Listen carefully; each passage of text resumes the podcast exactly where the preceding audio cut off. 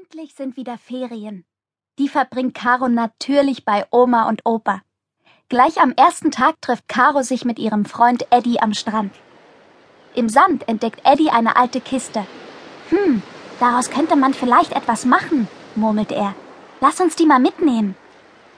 Bald darauf stößt Caro mit dem Fuß gegen einen harten Gegenstand. Mit den Händen buddeln die beiden ein altes Schild aus. Seemö steht dort ziemlich verwittert. Vielleicht ein alter Schiffsname. Sie packen das Schild in ihre Kiste. Guck mal, da hinten treibt eine alte Boje. Die nehmen wir auch noch mit, ruft Caro begeistert. Lass uns doch ein Baumhaus bauen. Wir finden bestimmt noch mehr Strandgut. Mit einer randvoll gefüllten Kiste kommen Eddie und Caro bei Oma und Opa an. Oma schlägt die Hände über dem Kopf zusammen. Was wollt ihr bloß mit all dem Gerümpel? Ein Baumhaus bauen, rufen Caro und Eddie wie aus einem Mund. Sie zeigen auf den alten, knorrigen Birnbaum am Gartenrand. Kommt überhaupt nicht in Frage. Der schöne Birnbaum. Und überhaupt, wie wollt ihr das alleine schaffen? sagt Oma. Aber der trägt doch schon lange keine Früchte mehr, protestiert Caro. Opa kommt vom Schuppen herüber. Caro hat eigentlich recht. Da ist der olle Birnbaum noch zu was nütze. Darf ich mitmachen? Ich hätte da auch noch ein paar Bretter für euch. Klar, rufen die Kinder.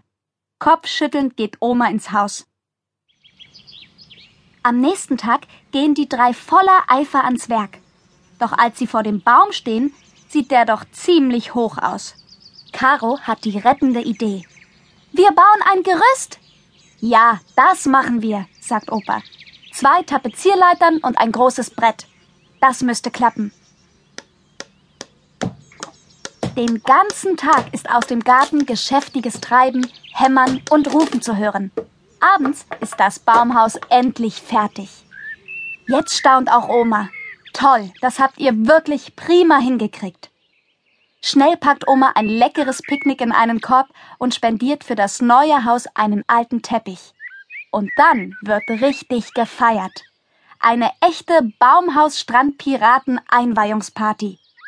Caro und Eddie können von dort oben sogar die ganze Bucht sehen. Und die beiden schmieden auch schon wieder neue Ferienpläne. Morgen gehen wir auf Kaperfahrt mit Opas altem Boot, flüstert Caro Eddie zu.